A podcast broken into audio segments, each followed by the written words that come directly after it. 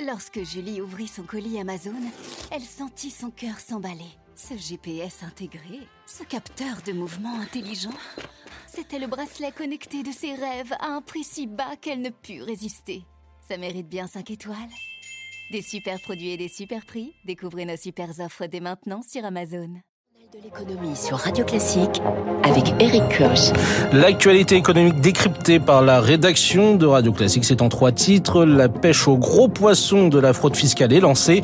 Dans le viseur du gouvernement, les patrimoines les plus importants pour qui les contrôles augmenteront de 25% d'ici la fin du quinquennat, promet le ministre délégué au compte public ce matin. Gabriel Attal veut s'attaquer aux zones grises, instaurer des contrôles tous les deux ans, renforcer les sanctions. CMA-CGM s'offre la branche logistique de l'Empire Bolloré.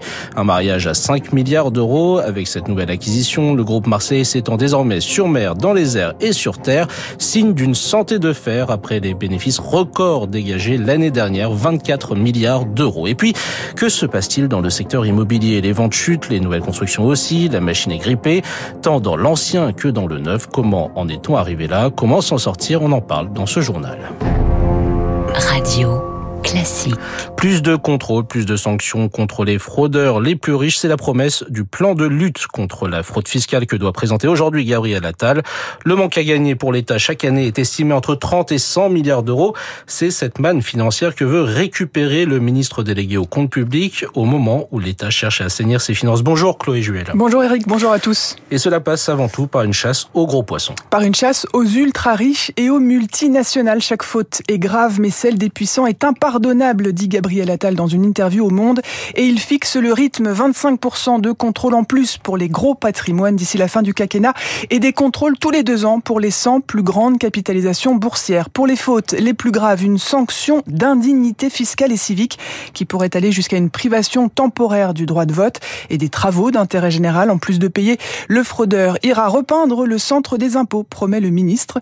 Pour assurer ces contrôles, 1500 embauches d'agents et un nouveau service de renseignement renseignement fiscal à Bercy avec une centaine d'agents d'élite d'ici la fin du quinquennat. En revanche, Gabriel Attal promet d'être plus clément envers les classes moyennes. Oui, il veut alléger la pression sur le petit contribuable, sur le petit patron avec un droit à l'erreur et une pénalité inversée automatique en cas d'erreur de l'administration.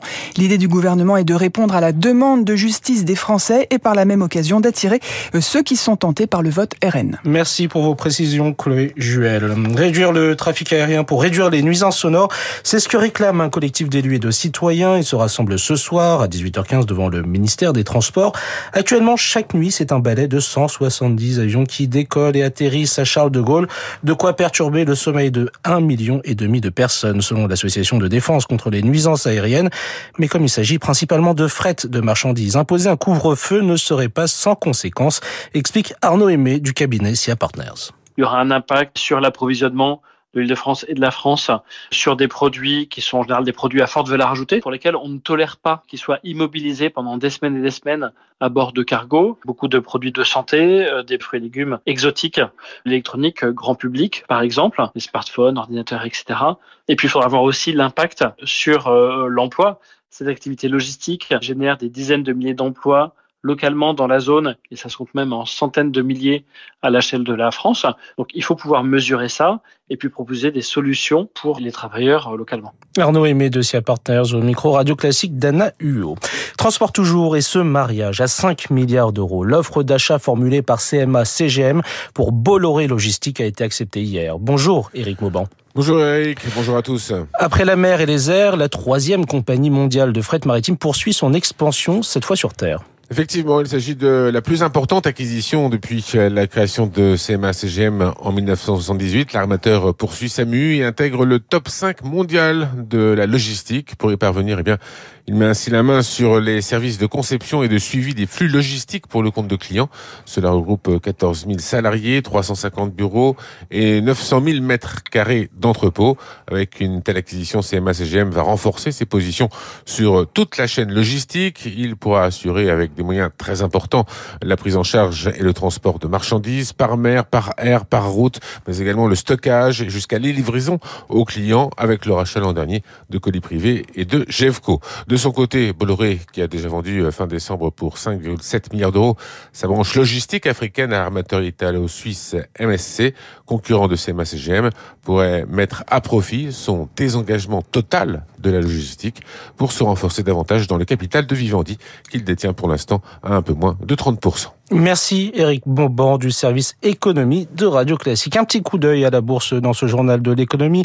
À Tokyo, le Nikkei est en ce moment en hausse, plus 1,04% à 29 252 points. Tokyo où on attend les résultats du géant du jeu vidéo Nintendo après la fermeture de la bourse. Le marché des jeux vidéo, on en reparlera tout à l'heure à 7h15 dans les stars de l'écho. L'euro est à 1,0990. Le baril de Brent est à 76,60 L'immobilier reste embourbé dans la crise. Sur un an, les prix ont reculé de 0,6% et sur Paris, c'est moins 5% du jamais vu depuis 15 ans. Les ventes ont chuté, moins 15%, les permis de construire aussi, moins 26,7% au premier trimestre. Les propositions du Conseil national de refondation pour répondre à ce marasme doivent être connues dans les prochains jours. Et il y a urgence. Pour en parler ce matin, nous accueillons Henri Buzicazo, président de l'Institut du Management des Services Immobiliers et membre du CNR Logement. Bonjour. Bonjour. D'abord, pourquoi se retrouve-t-on dans une telle crise aujourd'hui? Il y a deux choses. Le marché du logement, il souffre de maux euh, structurels depuis euh, des dizaines d'années et on ne les a pas résolus. Euh, pour simplifier, euh, le logement est trop difficile à construire, euh, trop cher à construire, il est trop cher tout court si on parle des logements anciens et les prix sont déconnectés des revenus des ménages au fil des 30 dernières années. Et puis, il y a un phénomène conjoncturel qui est l'inflation. Ce dérèglement économique a un effet de loupe sur les problèmes structurels. Il vient les, les accentuer et il vient rendre l'acquisition immobilière impossible, pour être tout à fait clair aujourd'hui, pour euh, un tiers des ménages français qui sont coupés de euh, l'acquisition immobilière. Et cela impacte euh, également le marché de la location sous tension actuellement. On a un report du marché de l'accession à la propriété qui ne se fait pas dans des proportions très importantes. En gros, 40% de ceux qui voudraient euh, acheter leur logement pour la première fois ou changer de logement et de résidence principale ne le peuvent pas. Et donc, c'est dans le marché de la location qu'on va aller chercher une réponse. On a un doublement de la tension locative. Ça veut dire que là où vous aviez euh, trois ou quatre candidats euh, pour une location, vous en avez le double. Et euh, dans ce contexte, avec la hausse des coûts de construction, le difficile accès au crédit pour les professionnels comme pour les particuliers, comment, euh, Henri Buzicazo, peut-on tenter d'adoucir les tensions? On se retrouve depuis 14 mois avec euh, des taux d'intérêt qui galopent et qui, en 14 mois, ont été multipliés par 4. Cet enchérissement du coût du crédit, il enlève 20% de pouvoir d'achat logement aux ménages.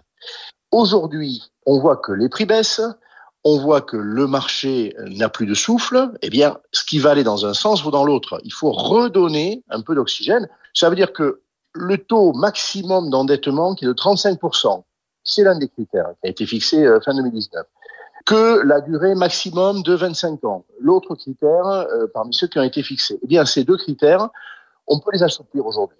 Voilà. Euh, moi, il me semble que le réalisme doit prévaloir, en tout cas pendant un certain temps, tant qu'on aura une inflation aussi élevée, peut-être pendant deux ans, trois ans. Merci Henri Buzicazo, expert immobilier. Le parc immobilier, c'est aussi celui de l'État. Il y a trop d'écoles où les enfants se gèlent puis ont trop chaud, déclaré le 23 avril dernier le président de la République dans une interview aux Parisiens. Ce matin, le gouvernement doit présenter un plan pour la rénovation énergétique des bâtiments scolaires pour améliorer les conditions de travail des enseignants et des élèves, mais aussi faire des économies. Mais le chantier s'annonce d'envergure car la France compte près de 50 000 écoles publiques et selon les spécialistes, plus de la moitié du parc a besoin d'être rénové, Zoé Pallier.